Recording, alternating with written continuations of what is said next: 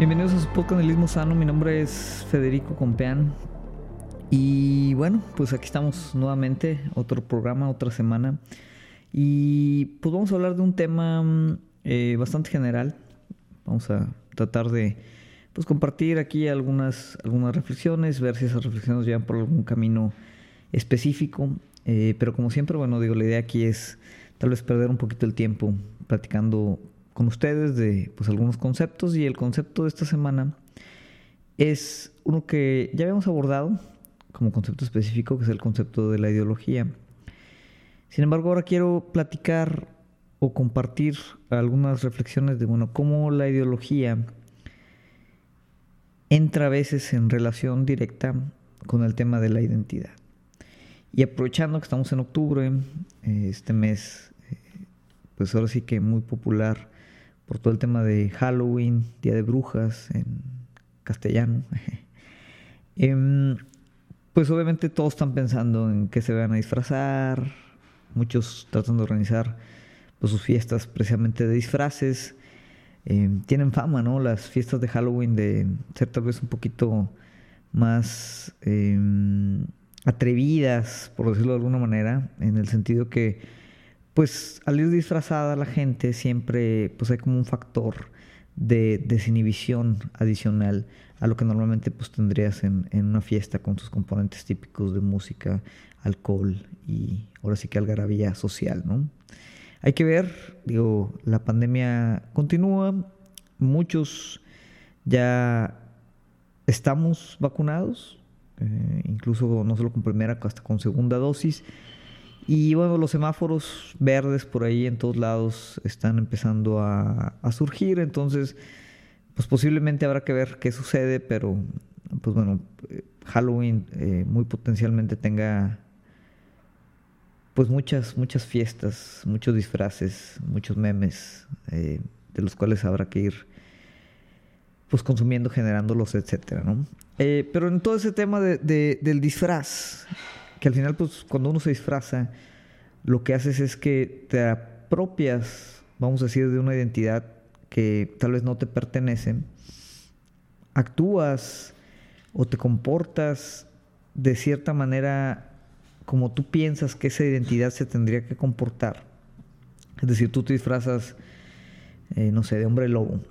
Y de acuerdo a lo que tú has visto que representa un hombre lobo, las características que tiene, los mitos que lo, lo, describen. Eh, no sé si has visto, por ejemplo, no sé, algunas películas de, donde sale este tipo de monstruo. Te referencias claramente con los lobos mismos. Y, y en ese sentido, pues imitas ciertas características, ciertas condiciones que tú asocias con lo que normalmente está atribuido a, a un hombre lobo. En ese sentido, cuando hablamos de las ideologías como disfraces, quiero apuntar a un fenómeno que yo creo que es similar y que muy posiblemente ustedes, eh, algunos de, ustedes, eh, tal vez ya han detectado o han logrado percibir principalmente como muchos de nuestros fenómenos modernos en las redes sociales. Es conveniente empezar, digo, en, esta serie de reflexiones, pues recordando o abordando un concepto tal vez general de ideología ya por ahí en un capítulo anterior explicábamos de forma más profunda, yo creo, la, condición ideológica.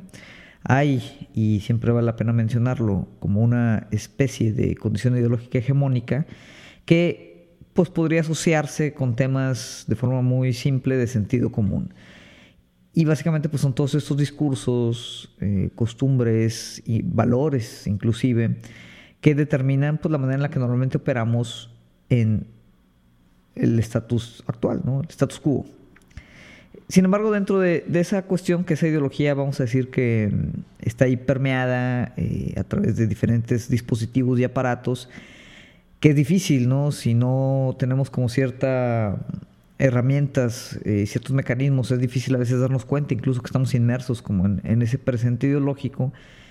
Pero independientemente de eso, bueno, eh, dentro de todo este esquema, vamos a decir como esta super base ideológica, tanto que estemos conscientes o no conscientes de esta, a partir de ahí también eh, pues tenemos la ideología en sus definiciones, vamos a decir, un poquito más conocidas, como pues un conjunto de creencias o un conjunto de valores o un conjunto de em, enunciados éticos, políticos, sociales, en los cuales de forma justificada o injustificada nosotros creemos, ¿no? Son conjuntos de creencias al final. Muchos dirán o podrán decir que pues, sus, ideologías o ciertas ideologías pues son más válidas o, menos que otras. Algunos podrán decir incluso eh, que su ideología pues es, es totalmente eh, justificada, científica, real, verdadera. Pero al final pues son conjuntos de creencias. Y, obviamente la ideología siempre opera pues son un marco de conceptos eh, o de abstracciones en las cuales pues es muy, muy, muy complicado establecer qué parte de una ideología puede ser completamente verdadera o no. Donde obviamente ya tenemos ahí el concepto de verdad mismo, que lo vamos a abordar más adelante, pero ya resulta pues un elemento problemático. Pero entendiendo la, ideología como esa, que tenemos las ideologías más populares, por ejemplo, el comunismo o el socialismo, el fascismo, el nazismo, bueno, esas son ideologías que escuchamos día a día y la mayoría de nosotros, pues al menos podemos identificar, tal vez de manera superficial o, incluso a través de símbolos, pero si alguien nos preguntase, eh, pues yo creo que cada una de ellas podríamos eh, tratar al menos de poner como algunos puntos, ¿no? algunos bullet points que nos indicaran qué representa específicamente cada una de esas ideologías y muy posiblemente algunos nos equivocaremos o, tal vez este, entendamos o no entendamos en absoluto ya las minucias conceptuales de, estas ideologías, pero son ejemplos muy típicos de, ideología. Eh, algunos llaman eh, toda la stand walk ahorita como de ideología también. Eh, el, mismo neoliberalismo ¿no? como proyecto político pues es, ya decíamos, extremadamente ideológico. Entonces, bueno, hay una serie de, pues, grupos ideológicos que ya están determinados, conceptos ideológicos que ya somos estamos familiarizados. Y obviamente, pues dentro de esos conjuntos distintos, pues hay algunos con los que nos identificamos y algunos con los que no nos identificamos. Hay algunos con los que nos identificamos estando a favor, hay algunos con los que nos identificamos estando totalmente en contra eh, y, nos declaramos opuestos eh, a ese conjunto de, creencias o ideas sociales, políticas, económicas, lo que sea. ¿no? Eh, pero al final, pues de otra manera la ideología juega, y yo creo que ahorita más que tal vez en, momentos históricos recientes, juega una parte importante de, de, una, pues, una fracción de nuestra identidad.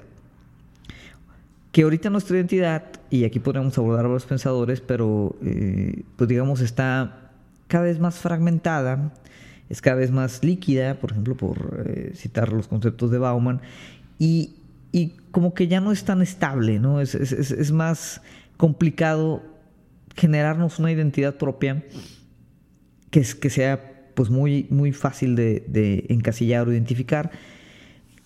Eso yo creo que es, un proceso que se ha dado eh, en parte también por cómo el capitalismo ha fragmentado eh, incluso la concepción propia misma del deseo. Pero es claro que tal vez hace 50, 60 años, pues era más sencillo identificarnos. Históricamente siempre ha habido como grandes identificadores o grandes narrativas, que obviamente ahorita con eh, todo el tema del posmodernismo, pues digamos esas mismas narrativas están retadas, quebradas, fragmentadas, eh, hechas a un lado.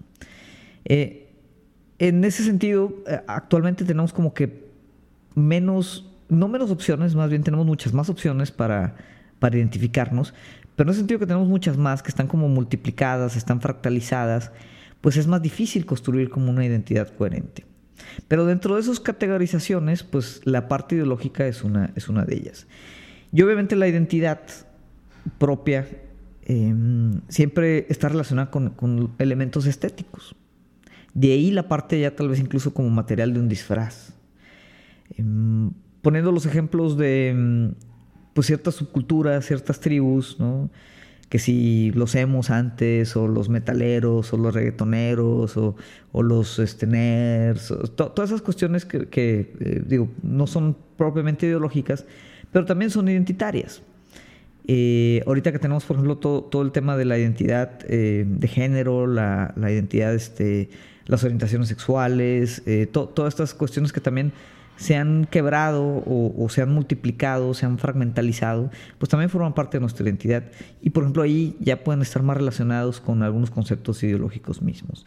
Cuando nos ponemos en oposición a ese tipo de situaciones, por ejemplo todos, eh, pues esta gente más en el aspecto de derecha, que se define como pro vida, que se define eh, como eh, conservadores, como cristianos, ¿no? las religiones es, es claramente ideológico.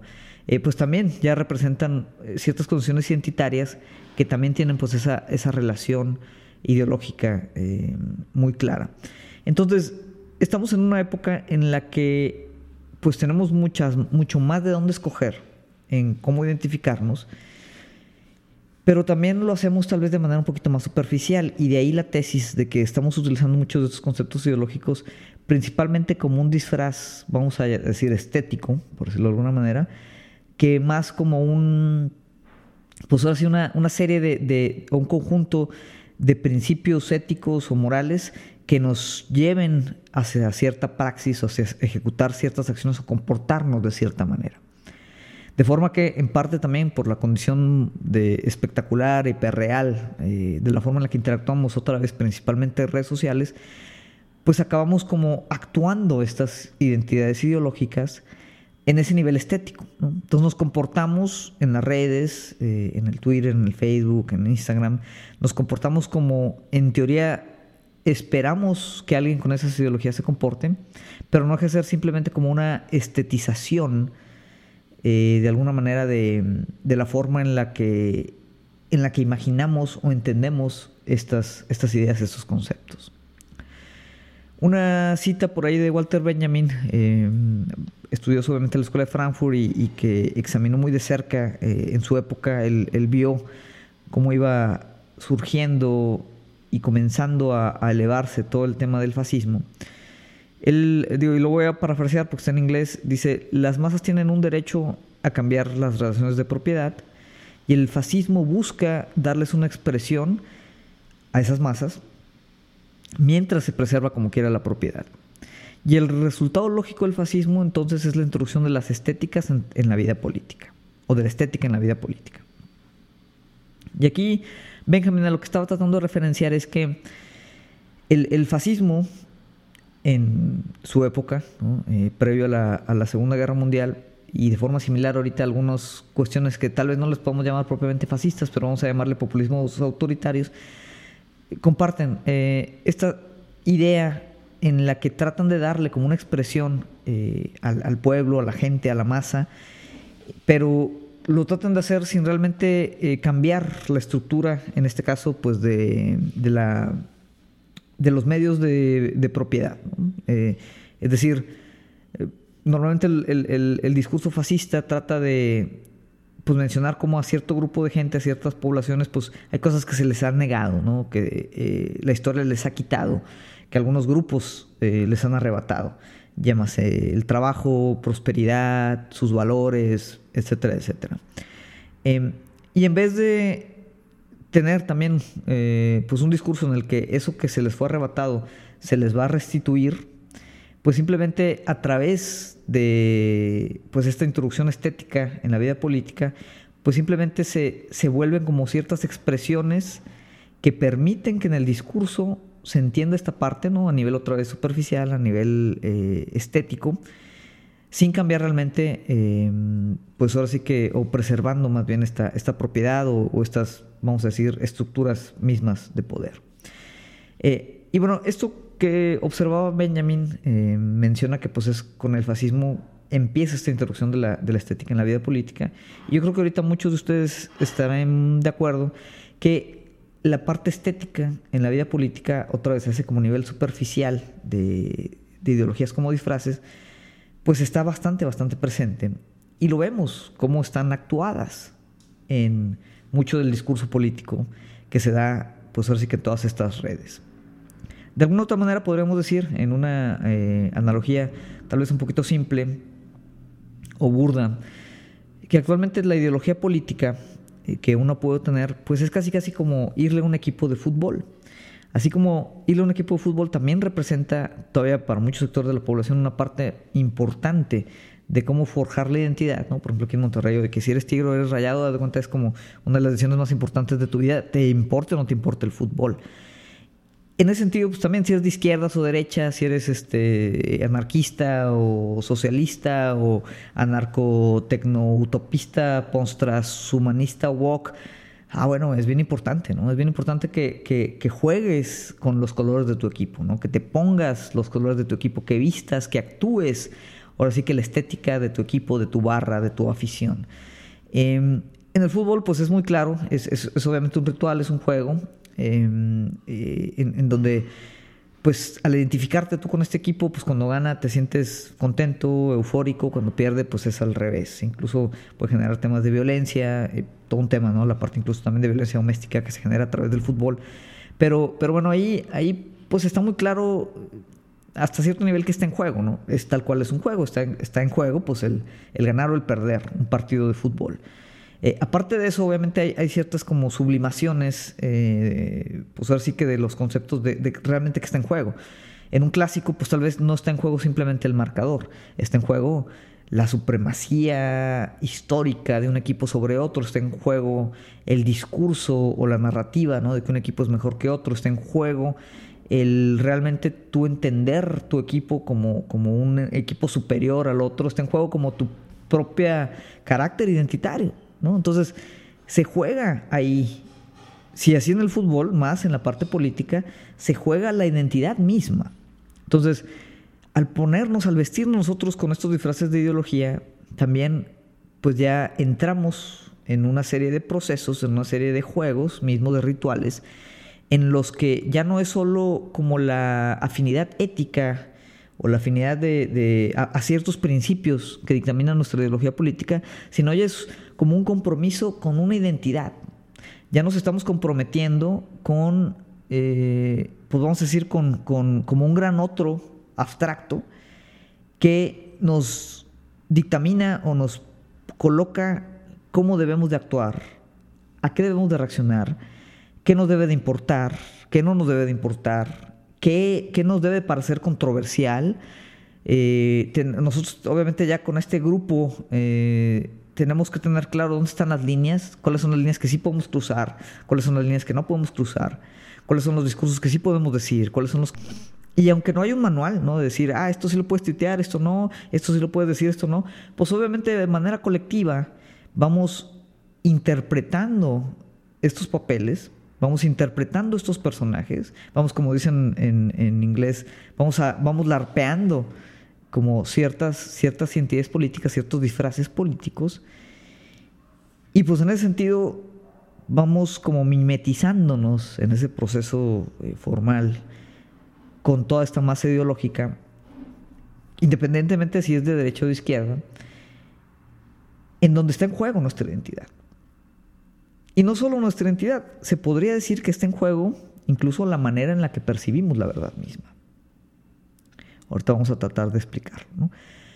Pero al final, y de esto tenemos ejemplos, em, por ahí hace algunos meses leía un artículo, no, recuerdo el nombre, donde apuntaba como en TikTok, ¿no? esta, serie, eh, esta serie, esta red social, eh, donde es, pues es predominantemente joven, los que, los que eh, participan en esa red, haciendo pues toda esta serie de videos cortos, como que se percibía que en ciertos aspectos de, de, TikTok, ¿no? Porque otra vez, pues hay mini universos dentro de cada red social. Entonces, dependiendo de cómo esté configurado tu, tu feed, tu algoritmo, pues hay cosas que nunca vas a ver en, en TikTok, en Instagram, en ningún lado, ¿no?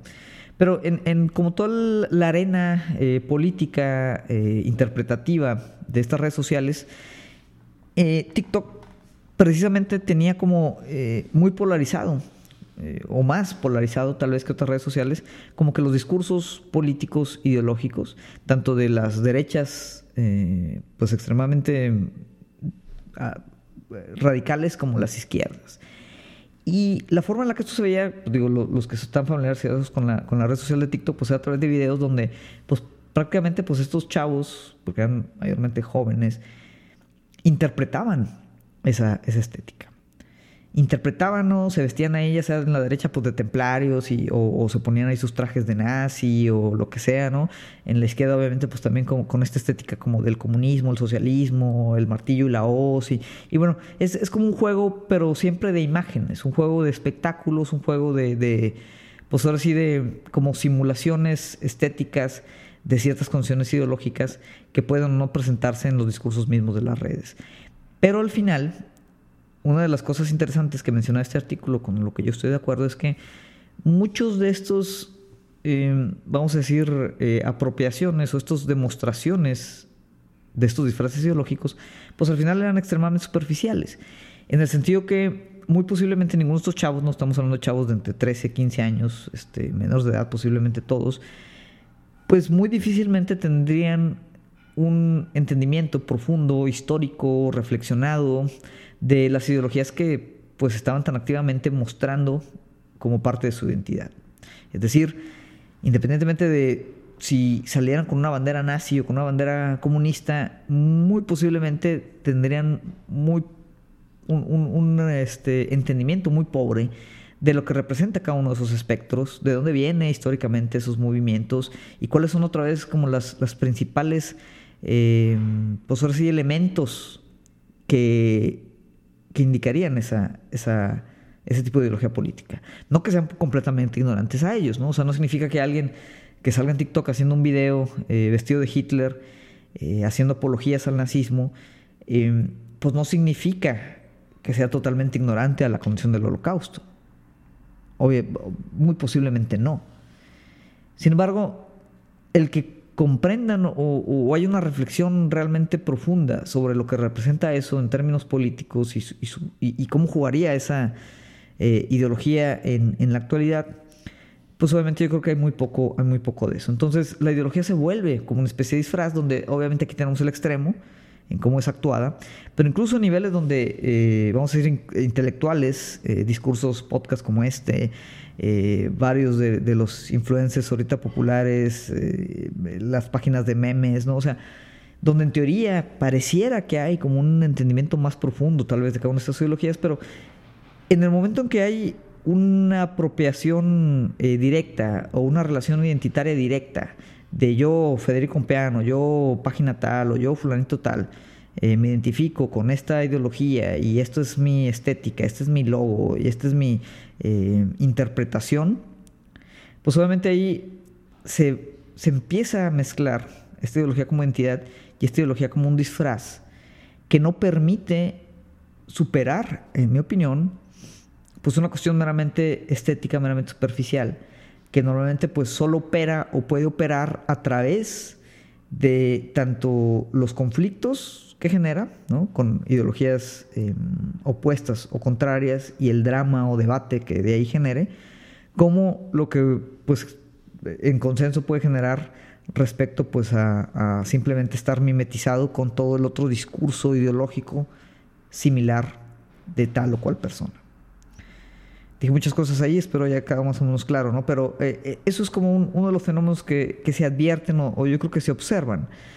Eh, y, en sí, pues son como, pienso, siento, eh, pues como desarrollos un poquito paradójicos, eh, en el que entre más nos apropiemos a veces como de estas identidades ideológicas, pues más difícil es que las podamos como incluso llevar a cabo en la realidad o, generar pues una especie ya al menos de praxis eh, genuina, real, que pueda trascender o pueda pues tener el potencial político suficiente para generar alguna línea de quiebre del status quo actual.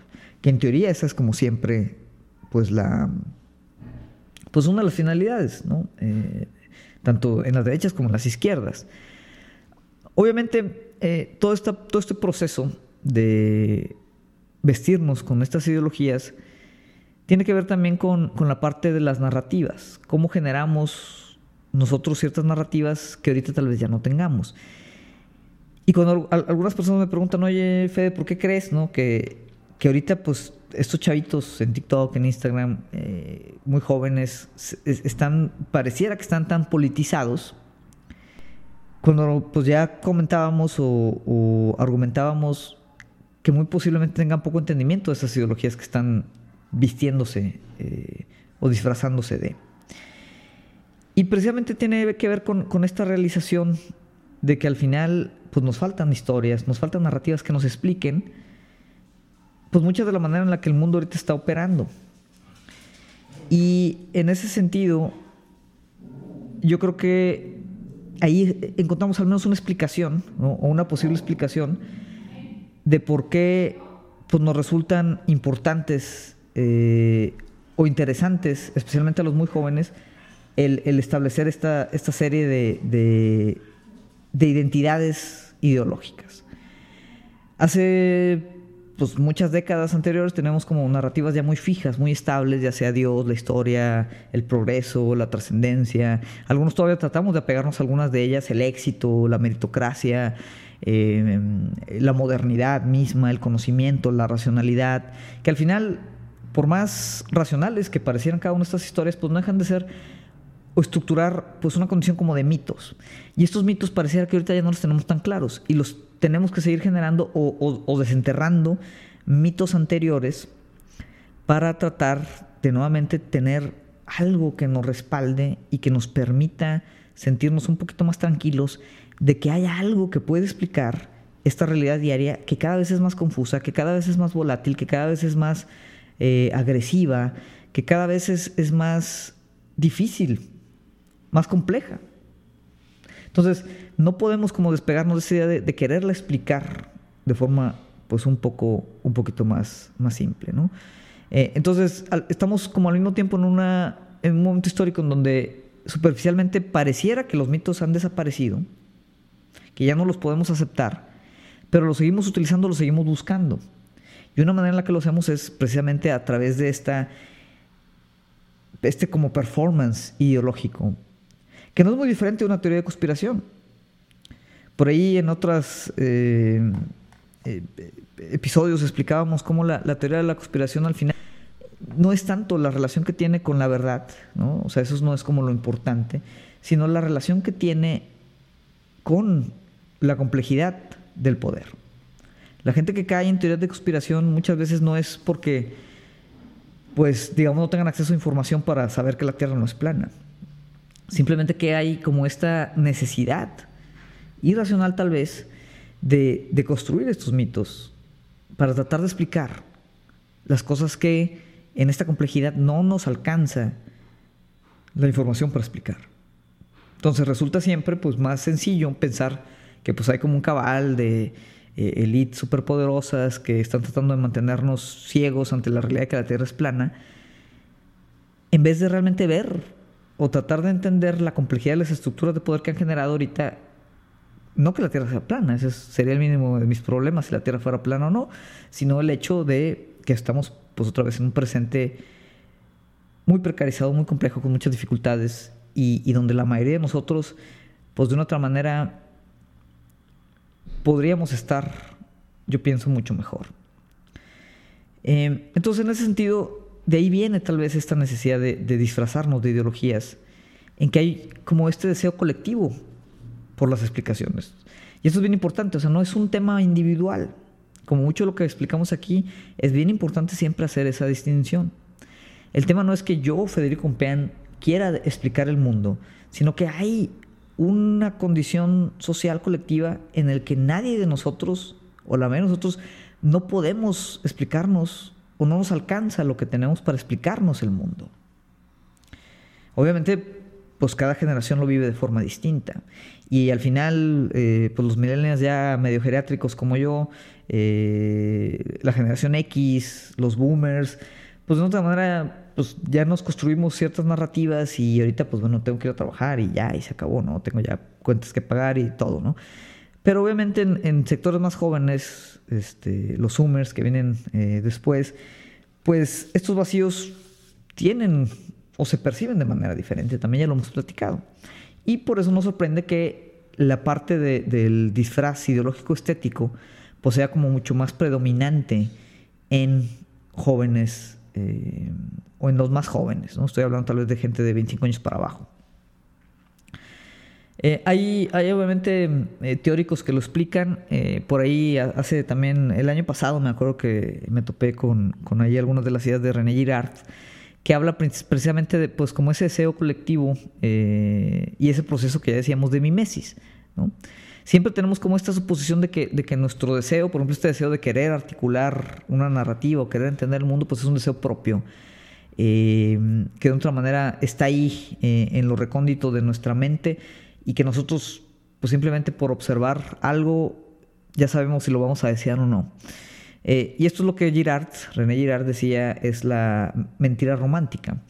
Y él decía, nuestro deseo está mediado. nuestro deseo siempre es un objeto que pues no, no se genera por un puro instinto, no es una necesidad como, bueno, o sea, no es que yo desee comer, es que instintamente quiero comer porque si no me muero. Eso no es, dice Girard, eso no es un deseo. Pero la parte del deseo, pues sí, no es, como, al no ser puramente instintual, eh, pues no tenemos realmente nada eh, propio hacia a, nosotros, ¿no? Nada intrínseco, intrínseco, hacia nosotros, que nos ayude a eh, determinar qué, qué, vamos a desear o qué no.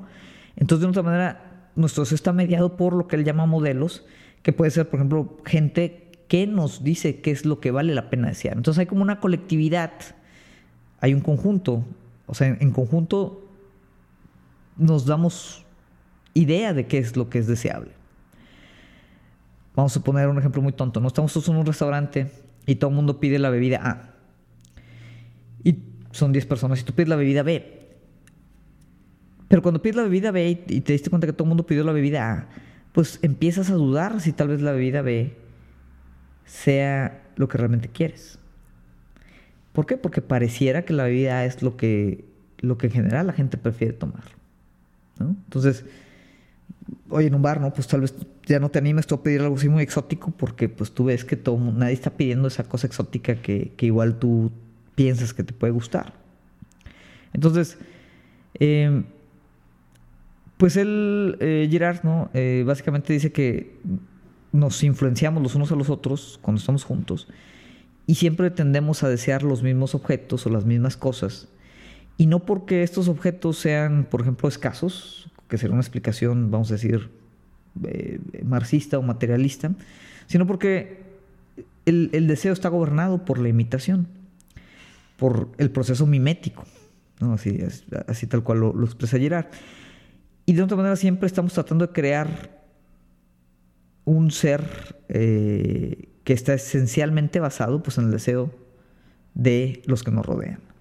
Que muy similar a Lacan, ¿no? Eh, para llegar, pues el deseo es, es, como un impulso de, de falta y, y, pues al final es, un objeto que no podemos llegar a, llegar a tener, ¿no?